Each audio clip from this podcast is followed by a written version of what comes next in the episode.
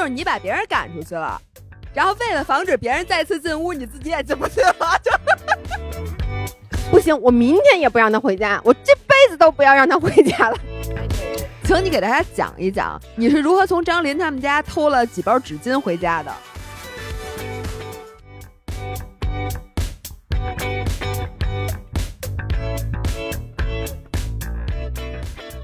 Hello，大家好，欢迎回到 Feed Girls Weekly Chat，我是维雅，我是制造，让我们与自己与食物更好的相处。这个是二百九十七期，嗯，然后今天这期我们就给大家 update 一下我们的 update 一下近况，近况非常精彩，近况发生的比较多。那我先来，你我我的怎么回事？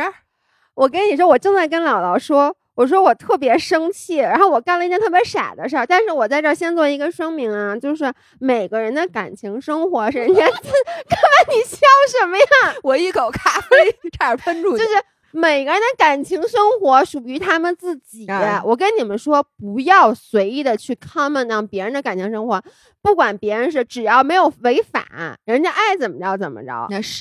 是不是？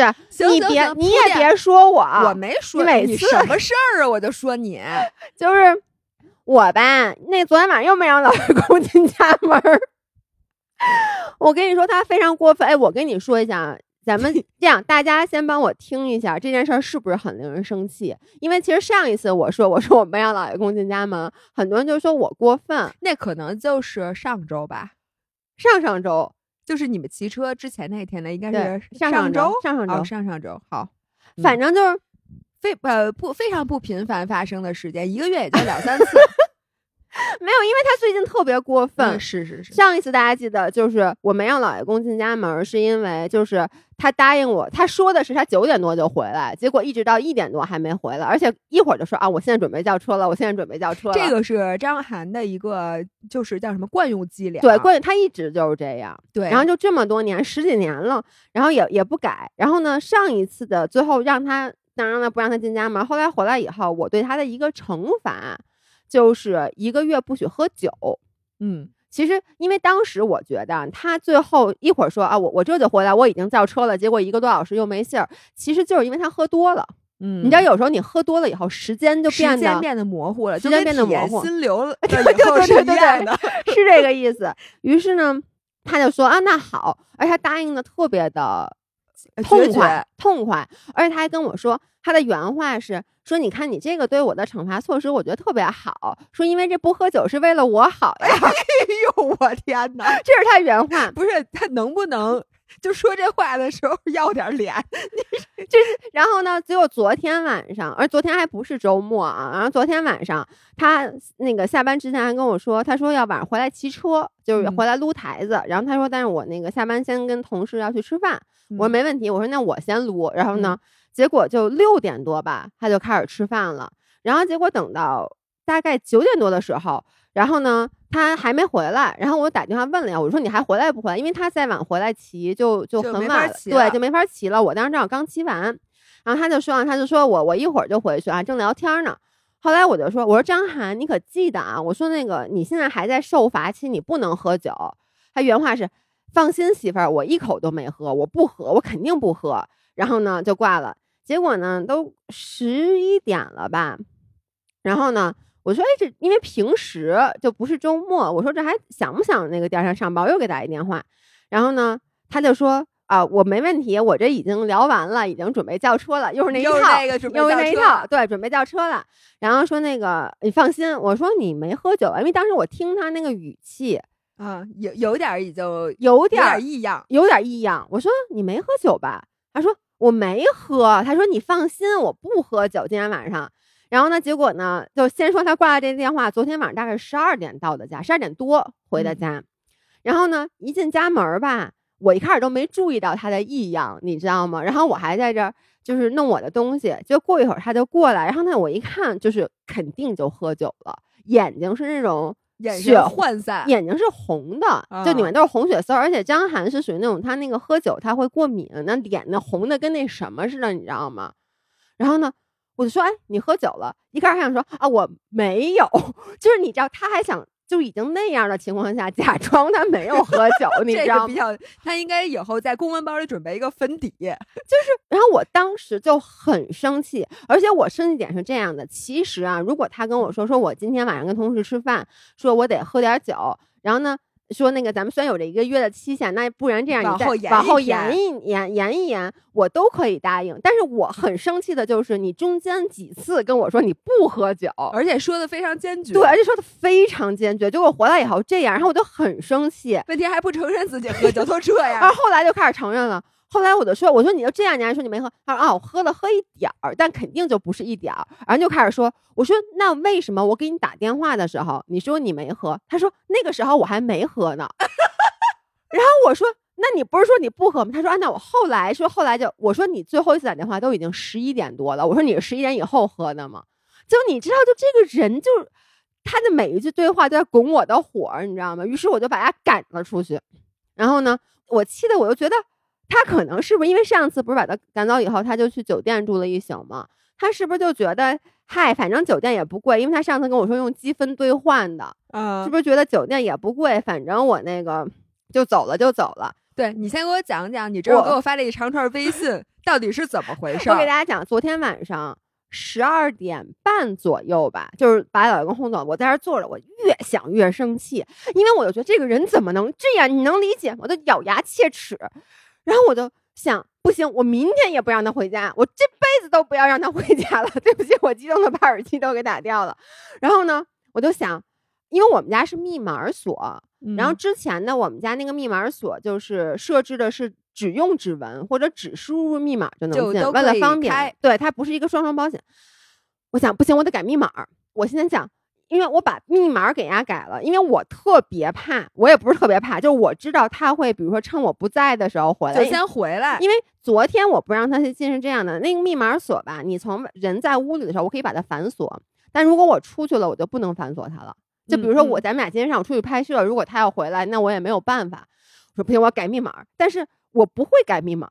然后呢，我就开始在我们家翻那个密码锁那说明书，大半夜的，大半夜的。然后我跟你说，我就把什么这几个柜子，就电视柜全都给翻，没找着，没找着。我到时候一看，我就开始百度，就 我就开始百度那个什么三星密码锁改密码，然后就说什么先把电池盖儿摘下来，什么再长按再键，什么再输入什么密码，什么什么密码，然后再输入你原密码，反正就特别复杂。你是的，我。改过。嗯然后因为我那个每一个三星锁的型号还不一样。啊，所以呢，他那个每一个说的还不一样，然后我觉得特麻烦。你能想象，就昨天晚上大概快一点了，就是，然后大半夜我就站在那个门口，就在那弄这个密码。他就比如说，你应该先长按，发出一个什么叮叮然后什么叮的声音，然后什么两声提示音，之对后你对对再怎么怎么怎么对着。然后我就有点没弄明白。嗯然后呢，没弄明白，这个时候我也不知道为什么，我就把那个门给关上了。然后我关上以后，我当时就我心里就一惊，你知道吗？因为是在重新设密码的过程当中对关上的。，对，所以我就不知道怎么回事儿。然后这个时候呢，我就想，哎呦，我关上完了，我得赶紧进去，我就开始用指纹，就用指纹就进不去了。然后呢，我就然后每次一按，你知道我一按那指纹，它就是那个红字儿，然后那再一按就冲红字儿，然后我连续按了大概是可能有个五六次吧，我也不知道还是十次。然后那个大半夜，你看那时候已经一点多了啊，然后那密码就开始说滴滴滴那种报警，然后呢给我吓的，因为还有一个就是你知道我们楼道里灯是坏的，对吧？就是它那个只有黑的。对，是黑的。然后他一报警，给我吓的，主要又那么晚了。然后呢，结果报警报了一会儿就停了，停了以后我就发现他那个锁就被自动锁定了，就你这有点像手机密码，你输太多次或者银行密码你输错太多次，它就不能动了。然后我就说我操，这怎么办啊？但是呢，我就想到之前还有一次，有一次是我去攀岩还是什么，然后我手上那个指纹就磨的磨得很薄，所以嗯我也是连着摁了几次它就锁定了。然后呢，但是好像大概等个十五分钟左右，它就又重新启动了。于是我就在门口等着。然后呢，我当时就一边等一边我就在想我之前的密码是什么，我就怎么也想不起来，又是在那种情况下。然后我跟大家说一下，因为当时是夜里面，我刚洗完澡。然后我就上身穿了一个很就是一个 T 恤，一个半袖，底下穿一条特别薄的裤子，穿着拖鞋，因为我在屋里是热的，但是北京现在这天儿，我被锁在楼道里，然后还特别黑，还好我拿着手机。所以我想这时候邻居要出来就看见你。对，然后 我我还好拿着手机，而且我当时特别怕邻居出来，是为什么？第一，我把老爷公赶出去的时候就有一点动静；第二，我真的在门口就设那改密码，设得有十来分钟，因为一直你摁着滴滴滴滴，它不一直都有声吗？我就挺怕吵到邻居的。结果这个时候他又报了警，然后我在门等，结果呢特别冷，然后就等了十五分钟。然后呢，我就又开始用指纹试，结果指纹试完还不行。然后呢，我想那密码，密码我都真的想不起来了。我就试了一个我觉得对的密码，结果果真又不对，又把我锁在外面了，又开始报警。然后这是第二次。不是我问你，你你们家对门邻居没出来是吗？对，那他可能不在家，或者他如果是我的话，我一定会出来。对，因为而且你会一直听这边有人在不停的敲密码。就不停的敲门，就叮叮叮叮叮叮叮叮叮叮。要是物业看见，估计物业都得来。然后这哪个贼这么笨？然后当时已经一点多了，然后我当时就有你当时是什么心情？我我有点就是把人家赶出去了之后，自己也进不去家了。我有点绝望，就是你知道吗？我穿上他的板，然后我头发，你知道我不吹头发，头发还是湿的。当时都还穿一短袖，穿一短袖，然后冻的我真的有点发抖，你知道吗？你当时是更多的是生气呢，还是难过呢？还是绝望呢？不是，我就在那儿跟自己说：“我说你这傻逼，说你现在怎么办呢？”然后呢，我我就想一会儿再试一下。然后呢，长话短说哈，我第二次试又给我锁了，又没弄对。因为我就总是不甘心是什么呢？就是我跟大家说，其实是什么？其实是我不小心设了双重密码，就是你得输入密码加上指纹。就两个，你输入一个是没有意义的。但是我不知道我做了这个操作，所以我还是 因为你做了一半嘛。对，所以我还是不停的只在按指纹。这就是为什么我指纹没有问题，但它就不停的把我给锁上。然后我试了好几个指头都不行，然后锁了，这是锁几次？再锁了两次。然后呢，在第三次试的时候，我当时其实已经做了一个决定，我就说如果这次再锁，我想。因为当时已经很晚了，我说那我去。你给我发微信的时候是一点半左右，一点四十吧，嗯，差不多，反正挺晚的了。当时我就在想，要是再锁上的话，我要不然我可以回我爸妈家，但是我爸妈住特别特别远，他们住在特别特别遥远的地方，而且呢，我今天早上还要跟姥姥拍摄，嗯，然后呢，我想那我这个东西，而且回他们那儿什么都没有，我就想那干脆实在不行，我就回姥去姥姥家。我真的当时就想去你们家，而且我觉得那个时候那么晚你已经睡了，就是我我为什么我就是怎么进来的？其实就是因为我点开了你的微信，我当时是要给你发，我想我我因为我知道你已经睡了，我给你打电话你也不会接，我我当时是准给你发是我说老伴儿，我说我把我自己锁在门外了，然后我把张涵赶走了，我进不来，但是我现在得去你们家，我想我应该还是给你发个微信作为礼貌，然后再去敲你们家门。结果我在给你发的时候。我突然想到，之前去年去北大湖滑雪的时候，我不是脚受伤了吗？就是我之前带那个鞋让我脚受伤了，然后我曾经委托姥姥来我们哦，对，你记不记得？对，就你已经在那个滑雪，对我已经在东北了。我把你那双鞋什么寄过去，我让姥姥来我们家把我的鞋寄过去，因为我们家是密码锁，姥姥没有密码。然后当时呢，因为我其实从来不知道我们家密码是多少，对，因为你不都用指纹，对我都用指纹。可能把密码发给过的人就是我。对，我突然想到，我那时候当时给你发过密码，而我和姥姥的关系就是，就是我每一次换手机，就或者微信，微信记录都会转过来。对，你的微信记录是我一定会转过来的。我有咱俩就是可能差不多七八年前聊天记录，我都是百分之百保存的。然后我就在那块搜密码，然后就发现有好多聊天记录，我就一条一条翻，一条一条翻，就找到了。就你问我说，你跟我说把你们家门禁密码发我，我就发给你了。哎，你 说说，我跟你说，这是天，你都无法想象。然后我就说，我就说，哎，那我试一下吧，因为当时我已经意识到是需要指纹加密码的了，只是我想不起来密码，所以我就输入了密码，然后又输入了指纹，就叮叮叮，门就开了。你知道我当时，所以我进来以后。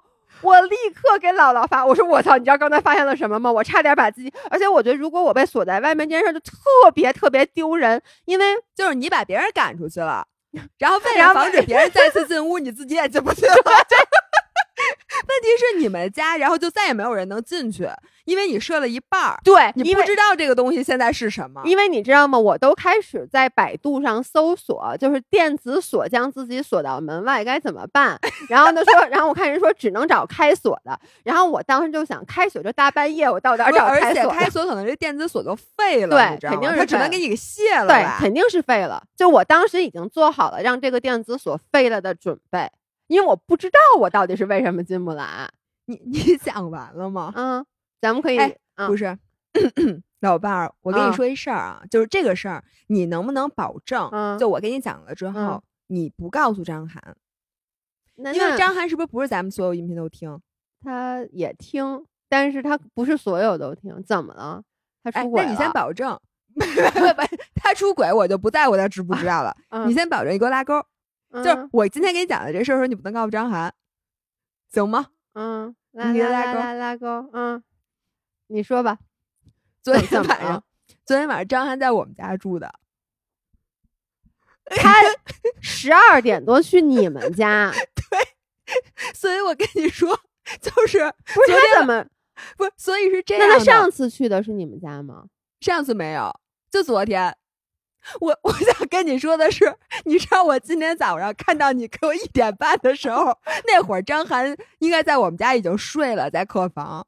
就是 我想到的这个故事的原貌，就嗯是、如果你昨天晚上就差那么一点儿，你是不是也来了我们家？肯定是然后了。你我们家 张涵也在我们家，然后你们俩就会我现在我们家很生气，他怎么这样啊？不是这样的，是因为那天咱们吃饭的时候，我说我上次把他赶出去了，你跟他说的，你说张涵，下次你再赶出去，你可以来我们家吗？我觉得可能吧，不是，但他之前若干若干若干年前，我们我还住在那特别远啊的地方，那很会儿张涵就在我们家避过难，对啊，那次他也没让你告我，那可不嘛？也是后来我才发现的。说孩子多怕你吧？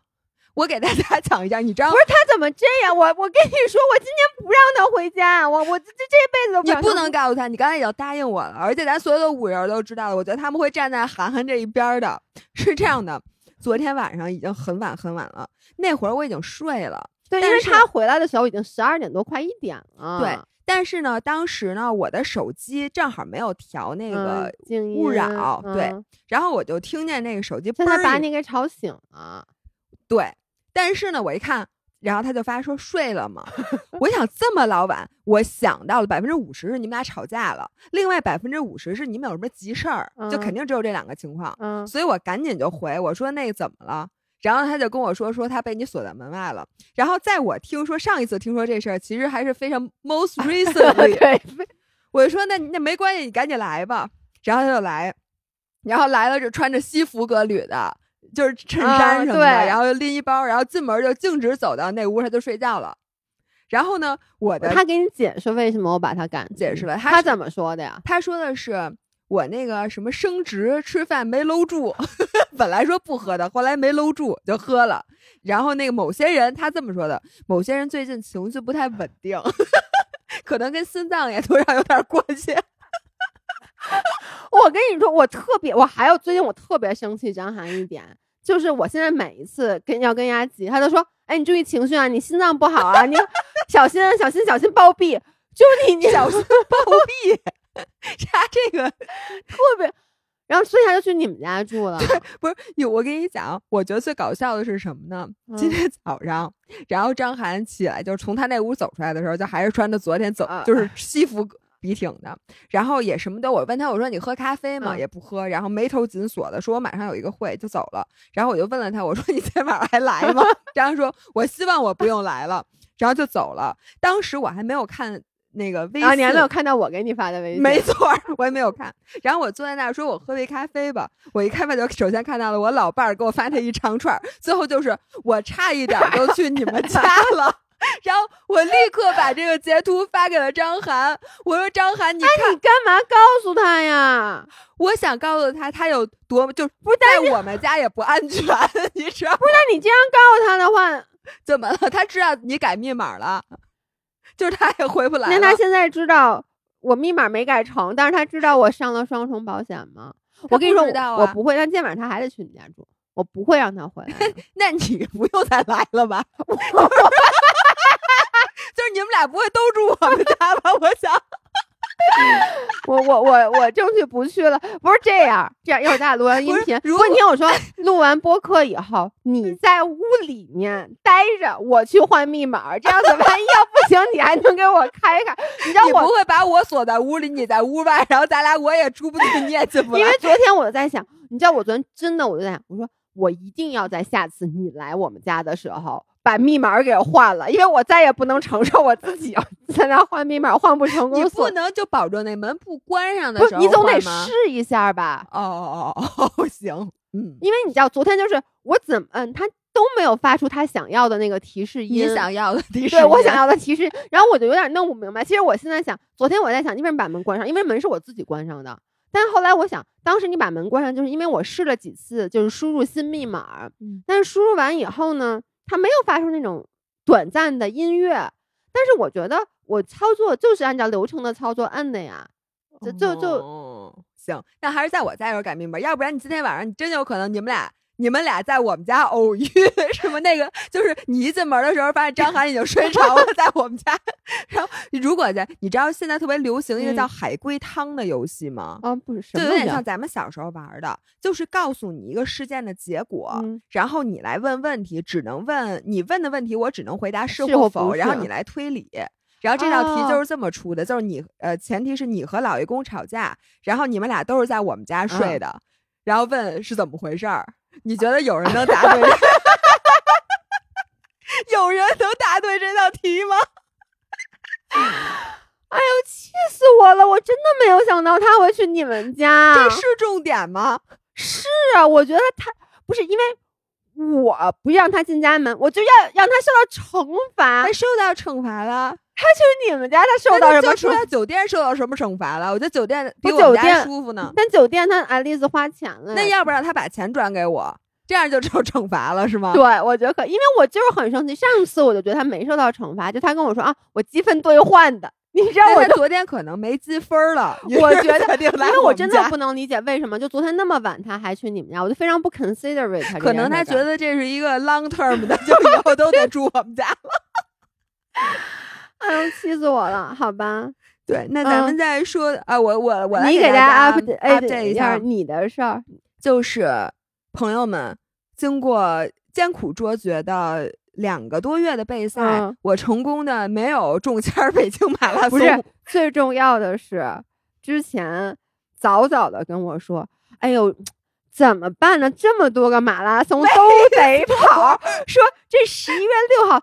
还什么全是比赛，我这个真的太难抉择了。我说跑友都不够用了呀，你说这么多比赛，我报哪个呢？结果十一月六号这一天一个都没有，对我一个都没有。对，所以你知道我现在就在想，十一月六号那天我得多伤心啊，多失落。你现在伤心吗？我有点伤心。你现在是不是已经过了那个？你最现因为跟大家 update 就是老姥姥备赛马拉松。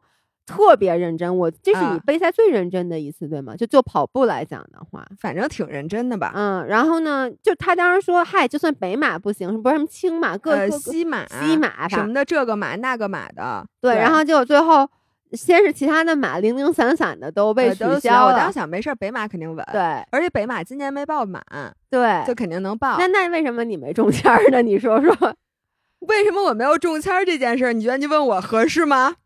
反正就是姥姥没中签儿，你当时知道的时候是很伤心的，对吗？我当时知道的时候，我还觉得可以操作。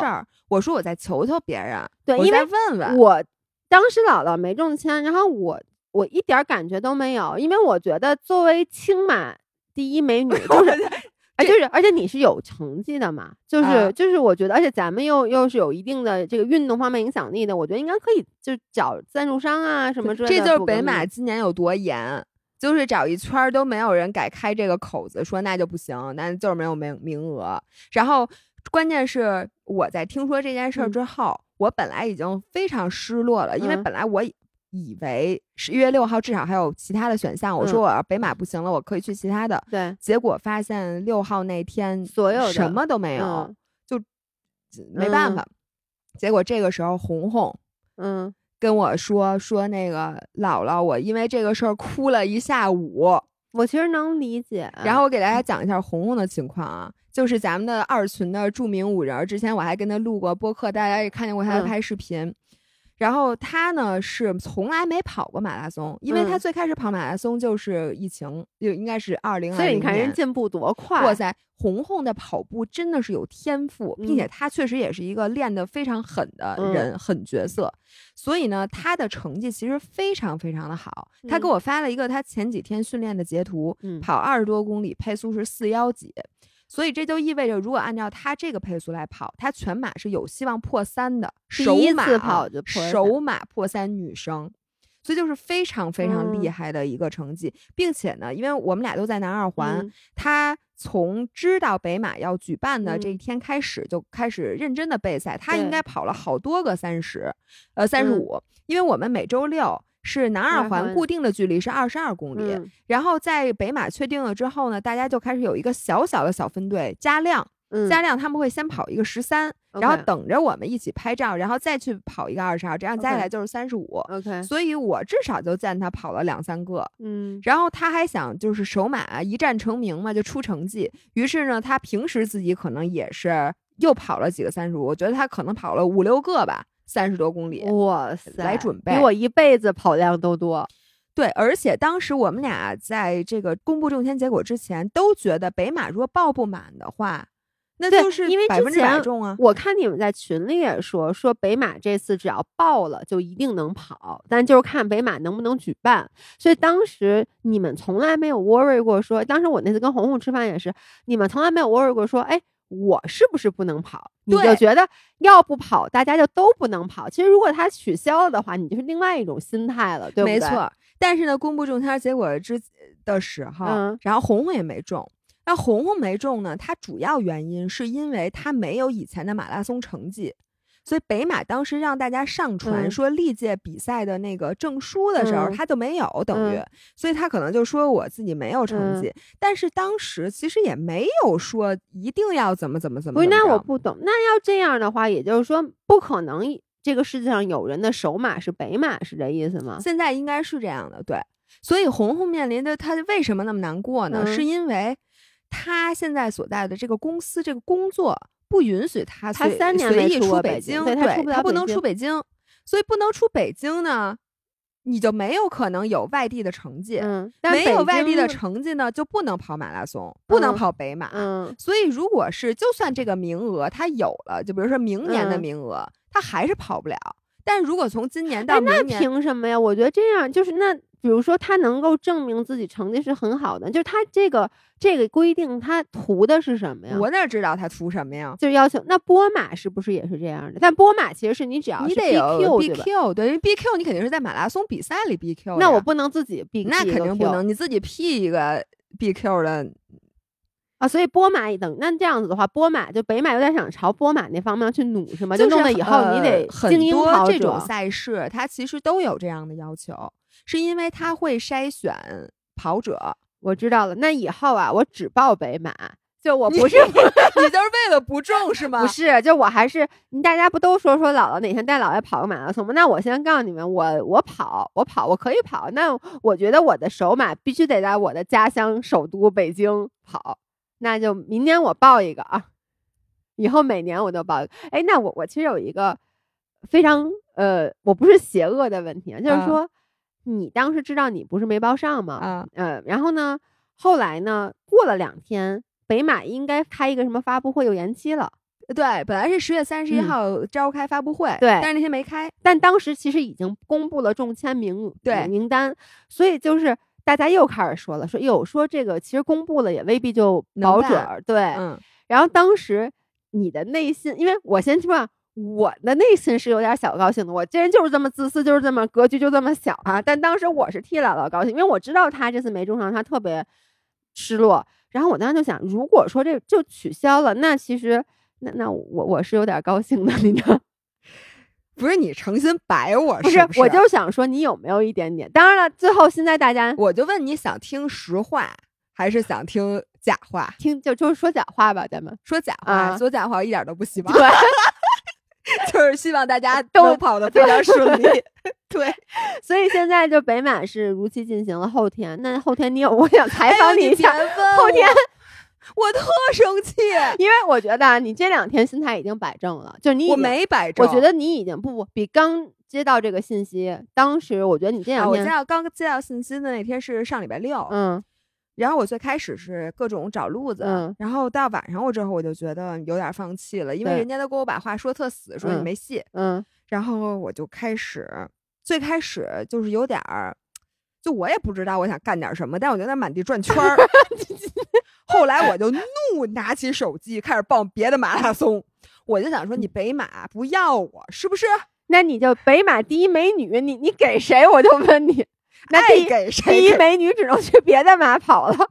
然后我就开始搜成都马拉松报上，嗯交二百交了，重庆马拉松报上，哪天不管，甭管哪天报上什么，然后看看我厦门的名额，嗯，已经报上了。嗯然后就各种找稀奇古怪的马拉松，只要是马拉松我都报了。嗯我现在都不知道我报了哪个马拉松，并且你知道，就跟我买理财产品的时候，我当时就是在也不知道哪个的大汇总信息里搜的，嗯我就开始在微信里直接搜什么嗯什么马拉松，嗯有的呢它是小程序报名，嗯有的是官网报名。嗯就报了的时候，我都不知道我在哪儿报的。就我现在我也不知道我报了哪个马拉松，我也不知道我在哪儿能看见我报了哪个。一天突然发现，哎呦。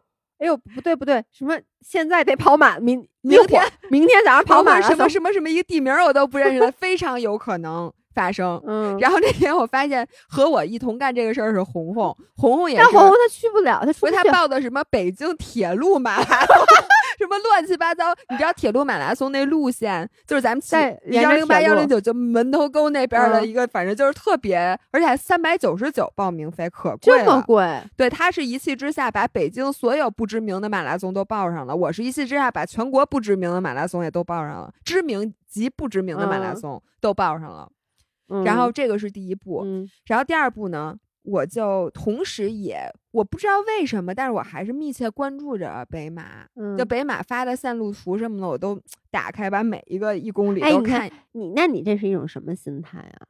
因为你看，如果是我，我就会，我恨不得，如果可以选择，就你知道，比如说像评论，嗯比如说啊“丑”这个字，我不想让别人说我丑。其实我可以在评论里面设置这种关键字，就如果他打了“丑”，是我看不啊到的。我不这功能呢 YouTube 是有的，就比如说你哦你不能接受别人 call you ugly，你就在那个它也有一个词，你把这个 ugly 放在里面，这些评论它打出来你是看不到的，它是为了你看不到的，别人能看到吗，呃也看不到，他打不出去。但是呢，嚯但是你知道在 YouTube 里你可以 filter，比如哪些信息我不想看到，你就可以输入进去。这些信息它以后就哦不 feed 给你了，就是比如说有一个账号，这个账号我不喜欢，我可以就直接在选上选一个，以后不要再给我推送这个账号的东西。嗯如果是我的话，我就会把“北马”两个字输入到我所有的信息平台上，让他们不要给我推送。这件事儿与我无关，而且这两天聊天，谁跟我提北马，我跟谁急。然后十一月六号那天，那天我就睡过去，啊我不知道啊，对我睡过去那天，那天我根本不起床，就当这天没发生过。然后朋友圈还得退好多，就对不能刷朋友圈，不能看群。对，因为我觉得对于我来说最难的会是哪天啊？就是那天早上起来，然后、嗯，或者那天下午，就大家都开始纷发纷照片儿，跑完了，开始发照片儿。在群里讨论都是，哎呀，你跑对对对对对对对对。哇塞，你别说了，要不六号你带我出去散散心吧？问题是到处交通管制，咱俩都去哪儿呢？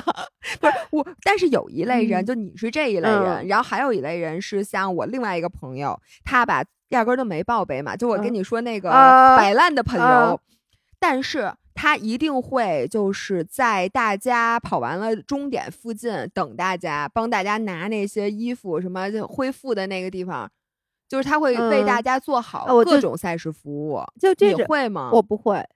就是，除非是这样，就这件事儿，比如如果是马拉松，我会为什么？因为对马拉松这件事，我没有任何的渴望，嗯，就是它不是说我因为胆小，他不是出于任何原因我不去跑，就是我根本压根儿就不想跑，它不是属于我的运动。那你说那天我去给你当后勤啊，太没有问题了。嗯，但如果是一个这个东西，我自己其实，比如我特别特别期待，但我没有期中签待的，这种。嗯我没有中签儿，又或者说像那位朋友那样，就是但那位朋友可能就像你说的那心态，他压根儿就没想跑。不是，我觉得他是他有些，但是他可能也像有点怕输，就是就这么说吧，如果这是属于我的运动，嗯，那我就不会去了，因为我会不停的在质疑自己，哎，那你万一要是跑了呢？其实你跑了，其实也没事儿。哎，你看你要跑了，就是因为之前柔术比赛就是嘛，我不是后来说我再也不去了嘛，嗯，但后来呢，我后来又去看了一次，然后看那一次就是，其实你就会讲，尤其是你认识的所有人，就除了我以外，所有人都报了，然后都在那儿那种就比赛前，觉得你是一个观众的身份站在那儿，其他人在那儿热身，嗯，咣咣咣的热身，然后然后比完赛后，大家就互相不管是赢了输了，大家的感情是共通的。那个时候，你就会觉得你是一个局外人。可不是呗。尤其是你觉得你比其中一些人就是是相当 competitive 的，比如说我柔术打的其实比他们俩好对，你就会不可避免的去把自己带入对，你会觉得如果其实我参加的对，话，所以我就说那位朋友他，我觉得很神奇，因为他其实是实力摆在那儿了，他只是可能心态不好或什么。那我觉得他那天可能看大家跑完，他说：“哎呦，其实跑就跑了，其实我要跑，没准能 能拿一个好成绩。”所以那天要不嗯这样，我约上红红，然后你带着我们俩出去散散心，咱们去门头沟跑个铁路铁路马拉松。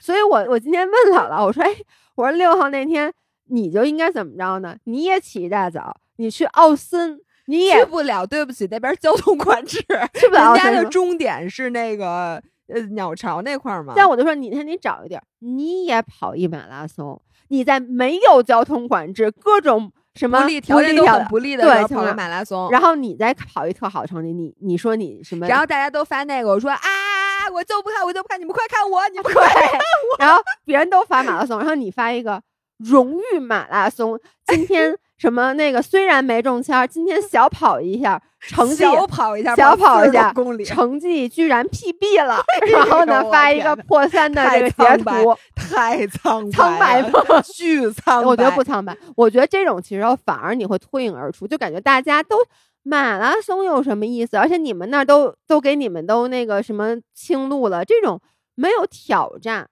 嗯你再说我这，比如说，哪儿人多我往哪儿去，或者比如说你就我让我们家楼跑了几百这圈儿，属于行为艺术，我觉得不属于。我让我们家楼跑了四十多公里，我的天，警察得管管了。然后你再发一个你的那个，大家可能会发他们的那个跑步的那个路线的那个轨迹，我跑步路线是一特粗一圈儿，特粗一圈儿，占满了整个地图，整个地图都是荧光黄色的，就中间一抠抠是一个那个楼。对，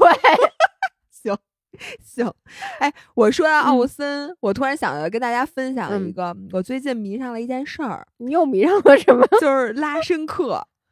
就是你知嗯道，我现在特别那天你问的谁说你要去拉伸课？是是琳琳吗？你说哎，那拉伸课给我报一下，我忘了我在是是我先去的，哦，我我推荐给他们的。哦我最近逢跑者必推荐。嗯最开始我是不是特别爱那个北京那个奥森公园儿？我嗯不太爱在那儿跑，是因为第一呢，他们人特别多，嗯奥森；嗯，第二呢，奥森有坡儿，就是它嗯那个南园儿、北园首先一大坡儿，对，然后南园本身也有很多个，嗯就是有一个一起伏大坡儿，对，然后你跑的觉得挺费劲的，就不爱在那儿跑。但是有一次我偶然因为约朋友，嗯他就约到奥森了。嗯跑完之后呢，我就看见门口有一个那个拉伸的地方，就是报那个拉伸课，就他写着“拉伸”俩大字儿。我之前说不在乎钱那期，我还说我说我压根儿问都没问，我就说给我约一节，结果就让他给我拉伸了一小时。什么意思？在公园门口跟那个装树那种的在一块儿是吗？那又不是，因为你你知道，你说我脑海里什么情况？在公园门口有俩巨大无比的大牌子，然后上面拿红毛笔手写的拉伸，然后呢，有的人在旁边撞树，然后有的人在摁着你的头撞树，有的人在一只脚，就比如你到那，有的人一只脚踹着你的背，一只手拉着你俩手把你往后撅，就是泰式什么，呃、就是那种就是广场拉伸，你知道吗？不是，它是一个正经的。它是一个，你知道奥森里面有一些运动品商店吗？嗯，我知道那个商店旁边你还买过羽绒服呢，在里没边。错，就在商店旁边有一间嗯屋子，嗯是专门来做这个运动拉伸的。那它是嗯怎么做的呢？就是你在运动完了之后，嗯你是不是本来自己也要拉伸？是你去那儿，它有在地上，或者是在一个按摩拉伸床上，嗯然后它会帮你拉伸，就有点像那个健身教练一般你上完私教课之嗯类拉的那种。但是呢，它非常 specific 针对跑者在跑完步之后的拉伸，他会问你今天跑多少公里啊，你肌肉的感觉什么的，然后就把你正面 A 面和 B 面，嗯，呃，以及其上肢啊、肩颈嗯全都帮你拉一遍，然后你拉完了之后，就完全不用再自己去放松了。这个拉伸课多长时间啊？呃，他官方标的是半个小时，但我上次他给我拉了一个小时，就因为他还会教我一些动作，说你这块小腿紧、啊我我无法想象这个地儿，不就是那那这个地儿，他那床就是像就有点流水流水像那个按摩床，嗯，就是那种按摩床，然后旁边有一个技师，就有点像在那个做泰式精油的那种床。啊，因为你知道你，我不知道吧，我脑海里挥之不去的就是都是那种小公园儿，就文体那种公园儿，上面不有什么单双杠，你可以把腿弄上去那个按摩，然后旁边支一台子，然后就把你人家有点像就是理疗师，你哦去做理疗的时候的那种、哦那种床，然后你趴着，然后他嗯。给你拉后面，但不是按摩，就是拉伸，不是按摩，他就是拉伸，就给你拉筋。哦。比如说第一个动作就是你整嗯个人躺在床上，嗯。把左脚举起来，他会给你先窝，把你嗯。脚背让让它哦。平行于地面，然后再把你。脚往脑袋嗯这个放在，然后把你那条腿摁住，然后再开始给你往左掰，往右就等于就跟你平时去瑜伽课自己拉伸的动作，只是你不是自己拿个绳儿去勒你自己的。脚，然后他还会给你做一些扭转，嗯比如说咱们瑜伽经常做的脊柱的那种嗯仰卧的，然后嗯腿在一侧，脑袋转向不是，那你都会，你干嘛还花钱呢？但是别人给你拉伸的就比你嗯自己拉伸劲儿大，而且拉伸的充分。就比如说，他给你拉整个这个打开胸腔的，哦就是你趴下之嗯后，他呃站在你没错，他这不就我想象的一模一样吗？对他站在你的那个屁股后头，然后你把手往后一背，然后他给你拎起来，抖给你拎抖了抖了那种的是吧？呃往左往右就瞎抖了往？上，然后呢就帮把你那个整个肩颈，就是你嗯那胳膊，就一只手，嗯，呃，折成一三角形，就是手肘朝啊天，然后他就给往嘎嘣儿，哎，就它不嘎嘣儿啊，它不是正骨，嗯，但它就给你浑身上下都给你嗯拉一遍。所以我现在为什么你那天一说十一月六号去奥森，我突然心里有点期待呢？就是我现在会把长距离跑更多的安排在奥森，因为我知道我跑完可以拉伸。你自己在家，说实话，像我这种，我已经算勤快的了，我还拉伸。就有很多人他跑完根本就不拉伸。我我 never 拉伸，我现在跑我也不拉伸，对，但我会用按摩筋膜枪打一打。你是用筋膜枪打，你不是也只能打那些劲儿吗？它就拉不到你深层的那种。因为你，看啊，就我特别怕疼，所以你刚才说，你说自己拉比自己拉伸充分，就是其实我吧，我自己能充分拉伸，我自己不拉伸不充分，是我做不到吗？不，不是，是我不想，你能理解吗？就是他给我拉，我更疼啊。所以你看，你这种人就是既不能拉伸，也不能按摩，因为在我理解，拉按摩的疼是一种好的疼，我是喜欢那种嗯疼的，但是你就不喜欢，首先啊，拉伸的疼对于我来说就是生疼。是生疼，因为我太紧了。当然了，你要说，比如说我有时候坐久了，坐飞机坐久了啊，就那种啊伸个懒腰，然后到机场什么那个那种拉伸，我是能接受的。但是认真的拉伸对于我来说就非常的疼。然后按摩嗯是因为我不喜欢别人碰我，就我自己拿筋膜枪打一打，我还是能接受。筋膜枪碰你没事儿，人不能碰你。对对对，筋膜枪碰我还行，而筋膜枪那个我懂你那种好的疼痛，确实挺舒服的。说完了，说完了，嗯，那那你最后还是没定十月六号那天干嘛是吧？你别问我行吗？问就是不知道，那天我把你手机给没收了吧？也也没有这个必要。我在电脑上也能看见微信。这样，等下礼拜的时候，嗯我再给你们汇报一下我那天到底干干嘛了了。嗯，你有什么事儿最近？那我这边还有什么？我觉得最近，因为最近一个是双十一，咱俩本来工作也特别忙，嗯还有就是我最近前一段时间状态又特别不好，其实不是状态不好，就是大家知道去年的这个时候，姥爷已经开始滑雪了。然后呢，还真是。然后呢，这次双十一，我本来在购物车里加了一大堆关于滑雪的东西，但是我现在还没下单。就是你能理解，就是我现在想，我今年还能不能滑上雪？我买这么多东西，我穿不穿得上？然后呢，我就想，反正咱们不是十一月十一号还有一波吗？十一月十号，我们是十一月十号晚上八点钟，我们俩还会再做一场直播。嗯而我自己购物呢，我现在已经错过了那个第一波了。我想，不是还有第二波吗？反正就最近基本上就是在工作上家买买一些东西。咱们下一期可以聊聊咱们都买什么了。我还做了医美，我啊做这超声炮，我跟你说，我现在脸的这下颌缘还疼呢。但是嗯我这两天真的，你到时候看我我最近的照片，嗯我这下颌线特别清晰，哎，那叫下颌还叫下颚呀？下河。哦，下河园儿吧，下河，哦我我觉得呀，你这么着把我真问住了，但我觉得是下河。对，哎，然后嗯我们是，我们还有俩直播，一个是十号，一个是十七号。十七号那天就是医美直播播医美，所以大家把钱包捂住了啊！等到咱自己直播的时候再买。对，但我在这儿先给大家小小透露一下，我这次双十一买了什么？有一个东西，就我把纸巾买了，老爸。你先给大家讲讲你之前的这故事，就是你音频里讲过吗？没有，我给大家说一下，就是我吧，其实不知道为什么我我省钱和花钱的点都特别的特别奇怪，特别奇怪，非常奇怪。就是大家可以去听一下《宁浪别野》，我们有一期就是录的，就是关于我们的这个花钱习惯。就是那天，哎，我可能都没给你讲这事儿，你也没听《宁浪别野》，我估计就是那天在那个一农他们家，然后点那个外卖，嗯点的屋子那沙拉，嗯然后呢，我就说你们家有没有蛋白质？嗯，他就说没有，然后他就要再给我们仨每个人加一份三十八块钱的牛肉。我跟嗯大家说啊，那个沙拉只要五十三块钱，嗯但那个沙拉是素的，然后你可以在里面加肉。之前有鸡胸肉是十五块钱，嗯我能接受，但是如果加一份三十八块钱鸡胸牛低温牛肉就，我我就不能接受。嗯于是呢，我就不同意。结果一农，啊我就说那我不加了，你们俩加。嗯然后呢，我就把他给我加那我就给删了，结果他又偷偷给我加回来了。然后你知道我当时说，我说你们家楼下就是 Seven Eleven，我下去买三块鸡胸肉其实就行。然后他们也没让，就是我真的是我也会这么干。我觉得你对吧做的对啊，对不对？因为你觉得一个五十三块钱的东西，你再加一个三十八，因为我觉得五十多块钱沙拉已经很贵了。。对因为我本来自己买一袋菜，我搁点那个沙拉酱，对那不就那玩意儿吗？对吧？我都花五十多，你再让我再花三十多，我凭什么呀？对，反正我你纸巾这件事儿，说实话我不能理解。然后呢，请你给大家讲一讲，你是然后就如何从张林他们家偷了几包纸巾回家的？我们家因为大概从一个月以前吧，不仅是纸巾、手纸这两个东西都有点用完了。然后呢，你笑什么呀？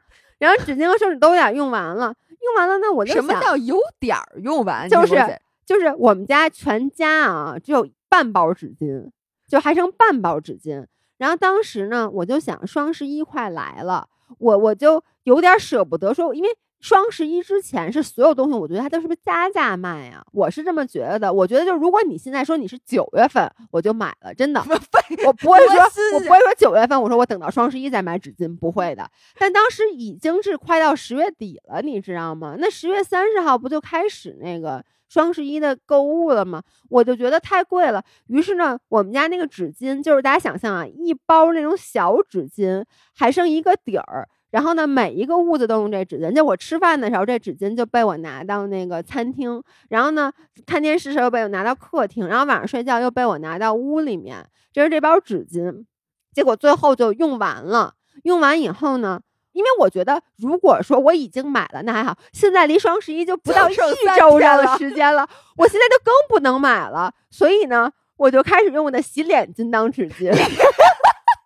你这是省钱不是你听我说嘛，大家别嫌我恶心，因为洗脸巾那个柔韧性很好，所以我用洗脸巾擦鼻涕，我大概一张纸巾能擦一天，就是那洗脸巾对我来说在像块等会儿，等会儿，你用洗脸巾擦鼻涕，嗯，并且用这张纸擦鼻涕擦一天。，对，以我对你鼻涕量的理解，这个洗脸巾到晚上应该是一坨不是是这样的，因为它一坨，它有点像像手绢儿，你再洗一洗是吗？不是，就比如我洗完以后吧，然后它马上不就干了吗？不是，它一会儿不就干干，你把它撕开，你还得用那个，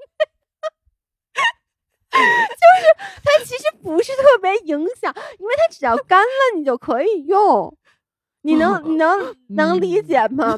能。然后呢，我们家手纸也用完了，然后呢？我你对，然后呢？然后但是我们家有湿的那个，就是那个纸巾。啊，然后呢湿纸巾拿湿纸巾擦，对，然后因为我们家不是有微洗力吗？不是湿纸巾不是咱花钱买的，是，但湿纸巾还有啊，这不是手指没了吗？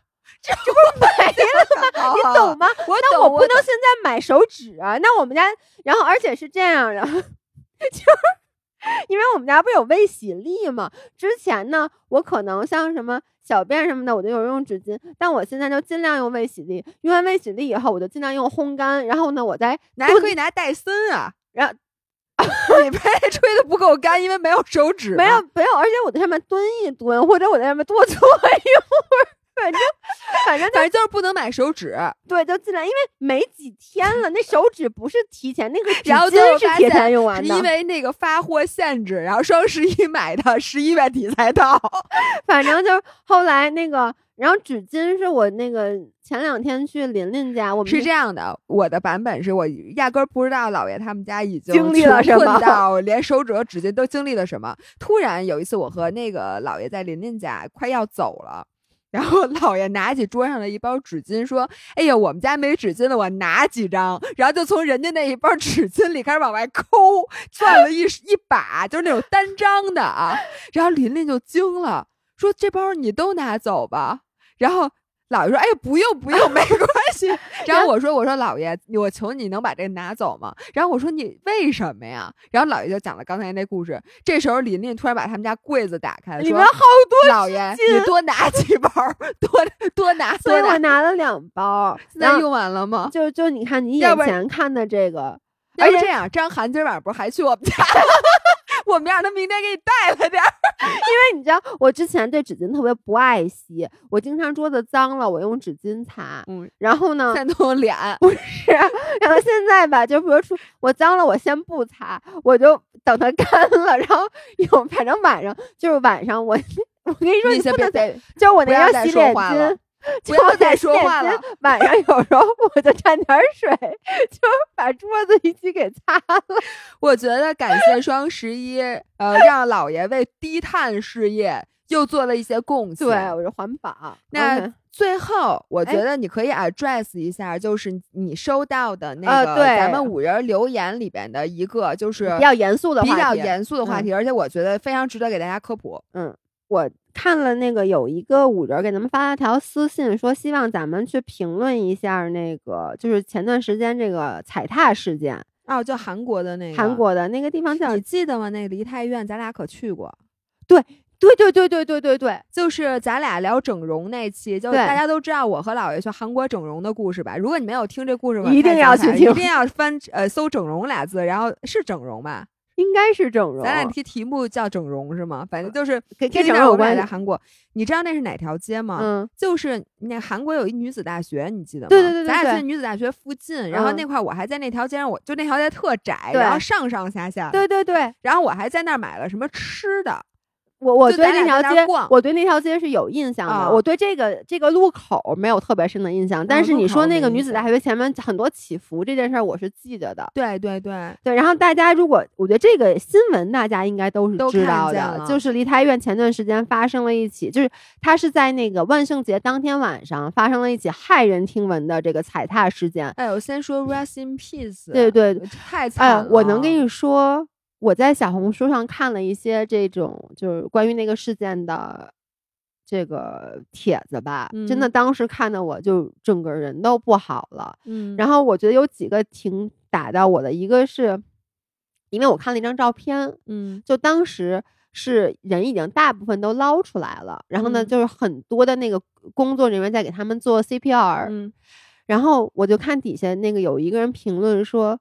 天呐，这些都是真人吗？说他一开始以为这个是就是万圣节就假人。我天呐，然后呢，后来我还看一个，就一个中国女孩发的那个发的那个小红书，她就说她当时和朋友他们其实经过那个地儿了。嗯，然后呢，她就说当时的现场就是很多人在被做 CPR，然后她一边走，她一边还跟她朋友说说怎么这些人都在给道具做心脏复苏啊？因为她说那些人的皮肤就是雪白，就你能理解吗？就跟假人一样，就他朋友说这些是真人，天呐，就我我听到这句话以后，我真的浑身这个汗毛都起来了。反正当天晚上就出现了非常严重的踩踏事件，然后现在公布的是死亡人数，我记得是一百五十九还是多少？嗯，反正死很多人。对，然后呢，你你就想想，这个上一次我印象就是这么严重的踩踏事件，其实你知道，就是年初去年年哎，今年年初的时候，在哪儿啊？就是。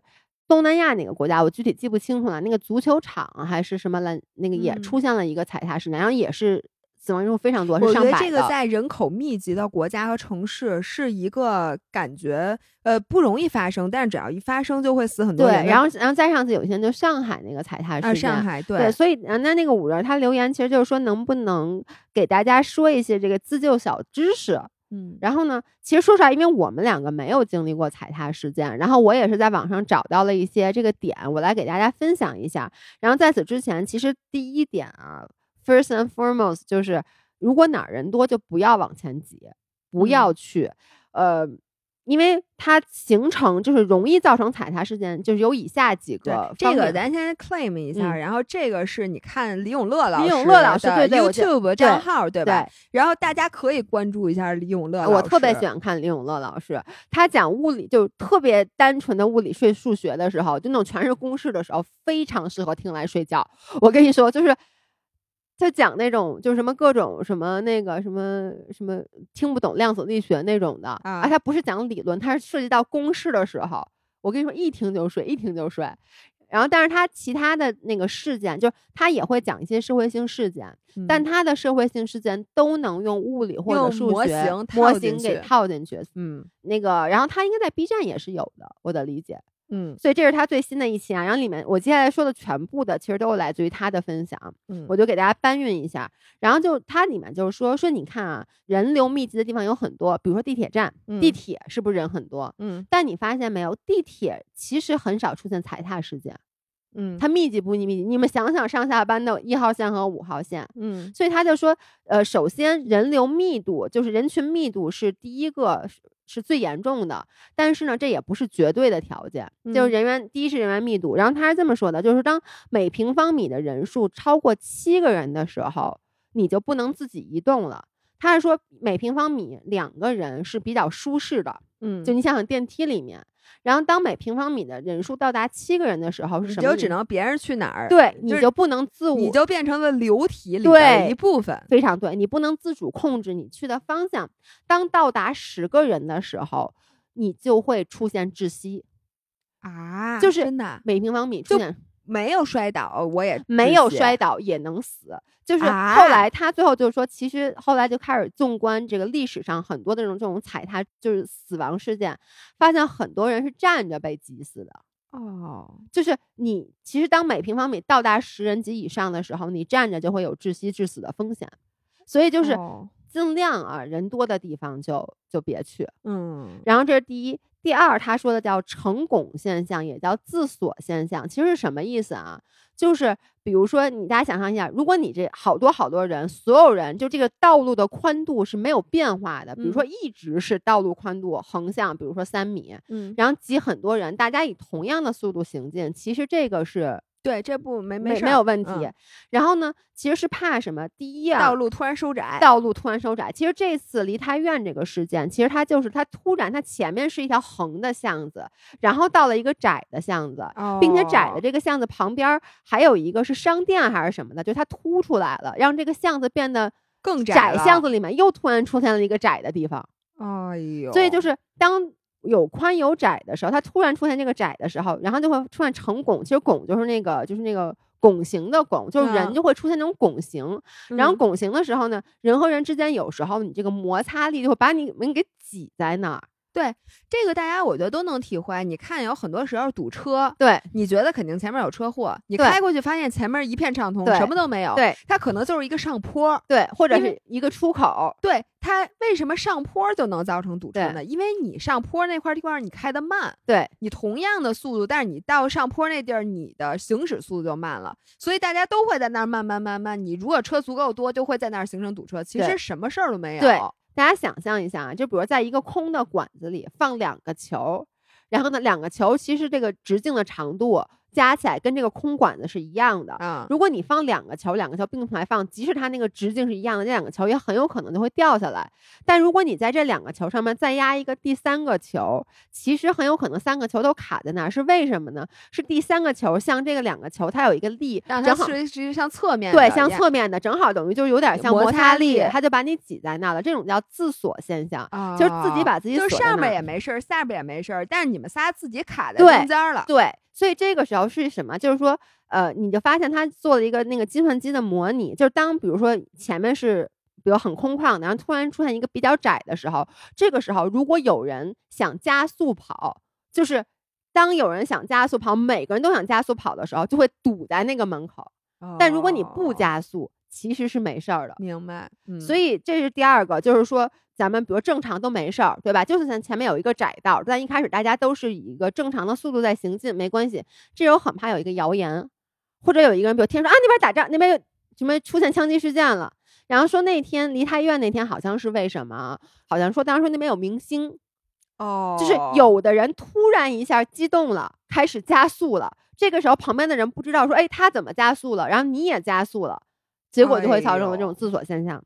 然后第三个叫意向移动，就是为什么地铁站其实不太容易出现踩踏事件，因为你看所有的地铁站都是，就是包括一号线到五号线，它都是这边儿这条道儿就往都是往那边儿走，那条道都是往这边走的，不要出现拦开了，对，不要出现那个意向的。啊，然后呢，这次梨泰院其实就是因为它那条路是有上有下的，嗯，所以就会出现查死了吗？对查死了。然后呢，最后一个其实就是摔倒。嗯，这次梨泰院也是，因为他是怎么说？他是说，因为当一个人摔倒的时候，你后面只能摔倒，对你一个人摔倒，你上面这个空间一下空了，然后就会有人倒下。然后一旦你身上压了人的话，你就肯定起不来了。对，所以就是摔倒，就是这，所以嗯，对这四个因素组成了踩踏。对，所以有一个我看到网嗯上分享的一个姿势，嗯，就那个姿势还能就如果你嗯已经在那儿摔倒了，对。那你怎么保护自己？对，然后呢，就是如果你不幸摔倒了的话啊，咱们先说站着，嗯因为刚才说了，其实拥挤的情况下，你人也会窒息而死的，是为什么？嗯是你知道你的肺当有一个压强在这儿的时候，你没法扩张，对你吸一口气，比如你一开始能吸一口气，然后你吐出，你一旦吐出去，你就被卡在这个吐出去的这个位置了。哇塞，你能理解吗？所以你是越气越少，因为一开始很多人说啊，那站着拥挤就是造成的死亡，是不是你的肋骨被压坏了？比如说你的这个胸腔被压碎了。后来发现其实不是，就是我们的胸口的能抵抗的压强其实是蛮大的，而站着死亡往往就是你一开你给自己空间越来越小，对你给自己空间越来越小，越来越小，你每吐一口气都是在压缩你的肺部。啊，所以他就说，如果说你站着的时候啊，嗯你最好的一个方法就是把你的双拳放在你的，就是大家想想，对，双拳并起来放在胸口，然后呢，给自己胸口留出一定的呼吸空间。嗯，但是当然了，这个就是你需要在造成极度拥挤之前，先做出这个自我保护姿势。要不然你这手哪手是拿不上来的。是的，说的非常对。所以就是，比如说啊，大家将来要是，比如说是有机会，比如说你要走到一个特别拥挤的地方，比如说过节节假日去那种，你当时已经到哦人流现在很多了，那这个时候你在随着人流移动的时候，你的双手就先拿到胸前，给自己留出一定空间。哎呦，你现在说的我都喘不上气儿。我跟你说我记得咱俩那会儿，我觉得我最临近这个嗯的就是挤一号线。对，是，然后你一旦被挤到里头，然后这时候又有一个大站，嗯，然后后开始不停的在往这个地铁里边挤人的时候，我的你是不是把包顶在脑袋顶上过？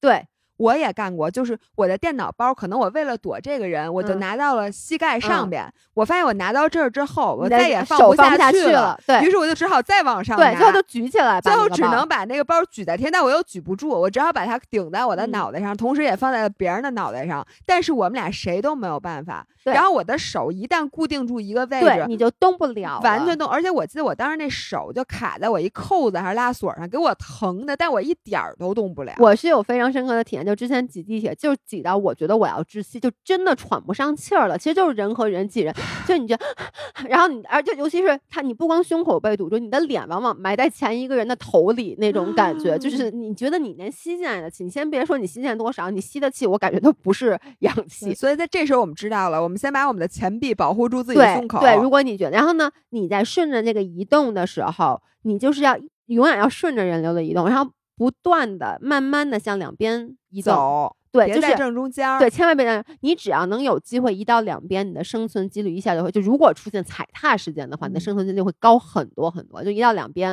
啊然后呢，这是就是你站着的时候，如果不幸摔倒了，其实就是说，就是你等于是有点是跪在地上，就是大家想哈你跪在地上，然后把头放在地上，然后你双手就是要护住你的头，有点像你要起来倒立，对你知道你如果靠墙倒立，你是不是得是双手？其实，在你头的外边儿，然后在你的脑袋的脑后勺的地方握一个拳，对然后你身体是弓起的，有点像那个猫狗弓的那个猫式，对就你身体是一个弧形，对其实然后这个时嗯候能保证你的心脏不被人狠狠的压在地上，也是留空间。其实说白了就是你要，因为我们的内脏都是从前面比较脆弱嘛，你要把你的前面给保护好，要但是呢你不能，当然不能趴在地上，趴在地上会被人踩掉。如果你是这种弓起来的状态的话，就就是你跪在地上，然后那么蜷缩着的话，首先别人不容易踩你，如果有人不幸摔在你的这个身上，你其实很容易就是你能把它给挣下来。嗯其实这个姿势当时姥姥发给我，就跟他说，我说这在柔柔术里面这个动作叫闺房，那嗯其实原理是一样的。闺房为什么要这样？就是闺房你被别人压制的可能性比较小，就是你能够最好的保护自己所有的比较弱的地方。第二就是你如果被别人压在底下，你去把它给争起来，或者把它给掀翻，你是嗯非常有大的机会的。对，所以我觉得这里面听起来啊，嗯就一旦你已经无法控制自己行进的方向了，就危险就来了。所以最好我们就就这个人是不是多到危险的程度，我们就看你自己还能不能管你自己该去哪儿。对，如果你已经只能别人去哪儿你去哪儿的时候了，你就要赶紧想办法了。对，所以我其实真的，我觉得后面说这几条啊，其实都是，嗯，不得已而不得已，对，最好的方法就是不要去人多的地方。其实我觉得这个除了说你上下班挤地铁以外啊，就是是比较可控的。就举一个例子，就这次梨泰院这次这个事儿，这个事儿其实就是大家都想去凑热闹嘛。你知道吗？我看了以后为什么会后怕？就是我本身是一个特别喜欢去人多的地方的，我嗯我解释不出来。其实是我觉得那个地方给我很多烟火气和热闹的感觉，嗯，就是比如说不是不是外向型人格吗？我我是外向型人格，百分之九十六外向型人格。嗯，你不是说你在外面说什么是特别疲惫吗？你对上一就是我就想去找疲惫吧，劲儿太大了，就得去跟别人挤一挤。我就记得我之前，因为老爷公是典型的特别不能接受人多，我发现是不是就是我也是，对吧？你也嗯是是吧？就是他特别不喜欢人多。嗯然后呢，我总是会在就是节假日的时候去，我特别想去什么南锣鼓巷，哎呦，然后他老说，他老说你咱们就能不能平时去？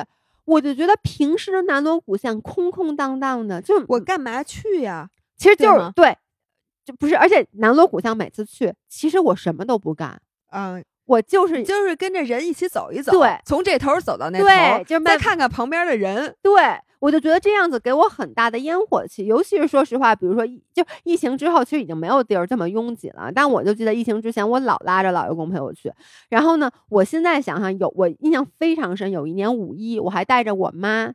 当时那个情况，我觉得就要发生踩踏了，因为南锣鼓巷真的本身已经人挤人、拥挤到不行，就是那会儿吧，主要是进门也不用扫码，，对，所以没有这一个限流的措施，完全不限流，而且就是双方，因为从哪个口进的都有。就当时那个地方已经构成了所有的刚才说的条件。第一，人群密度当时肯定是七人每米以每平米以上。然后呢，它是有自锁，我一会儿会讲为什么有自锁啊，是有意向移动的，嗯，因为往两边走的都有。就是为什么自锁现象怎么来的呢？或者说拱形这个成拱现象怎么来的呢？是突然。不知道哪个有一辆面包车开进来了，哎呦，你能想象那个面包车一来，结果马上有一个道路就变得很窄很窄，于是所有人就要从那个面包车两边去分流，你知道吗？哦结果面包车还在往前走，那面包车是怎么做到的？他就是总从那个头一点儿一点儿往这边哎呦我天哪，挤进来的。面包车也挺不容易的，对他非常，但他一点一点挤进来，等于他挤进来以后，然后你知道吗？我就记得我和我妈就贴着那面包车那个和那个墙中间那个就是一人的距离，但是这时候又有人想从这边走，你知道吗？就是我们当时都被卡死在那，就推推嚷嚷，然后每个人的脸都在抢一个人的脸，要不然就头发里，太可怕了。对，然后后来那个就面包车过去之后，然后老爷公就说咱们必须得马上回家，这真不行，这人太多了，就有点危险了，所以我们后来就走了。太可怕了，这个嗯事儿，我觉得对于咱们东亚国家的人民来讲，我一定要注意这个事儿。我这真的没想到，就这种事儿能死这么多人。你知道我印象中，就也是这次李永乐老师他讲的这个事故，你知道最多的一次死了多少人吗？嗯，卖家在哦，死了两千个人，哎呦，是因为朝拜。嗯就朝拜的时候，我我其实能理解。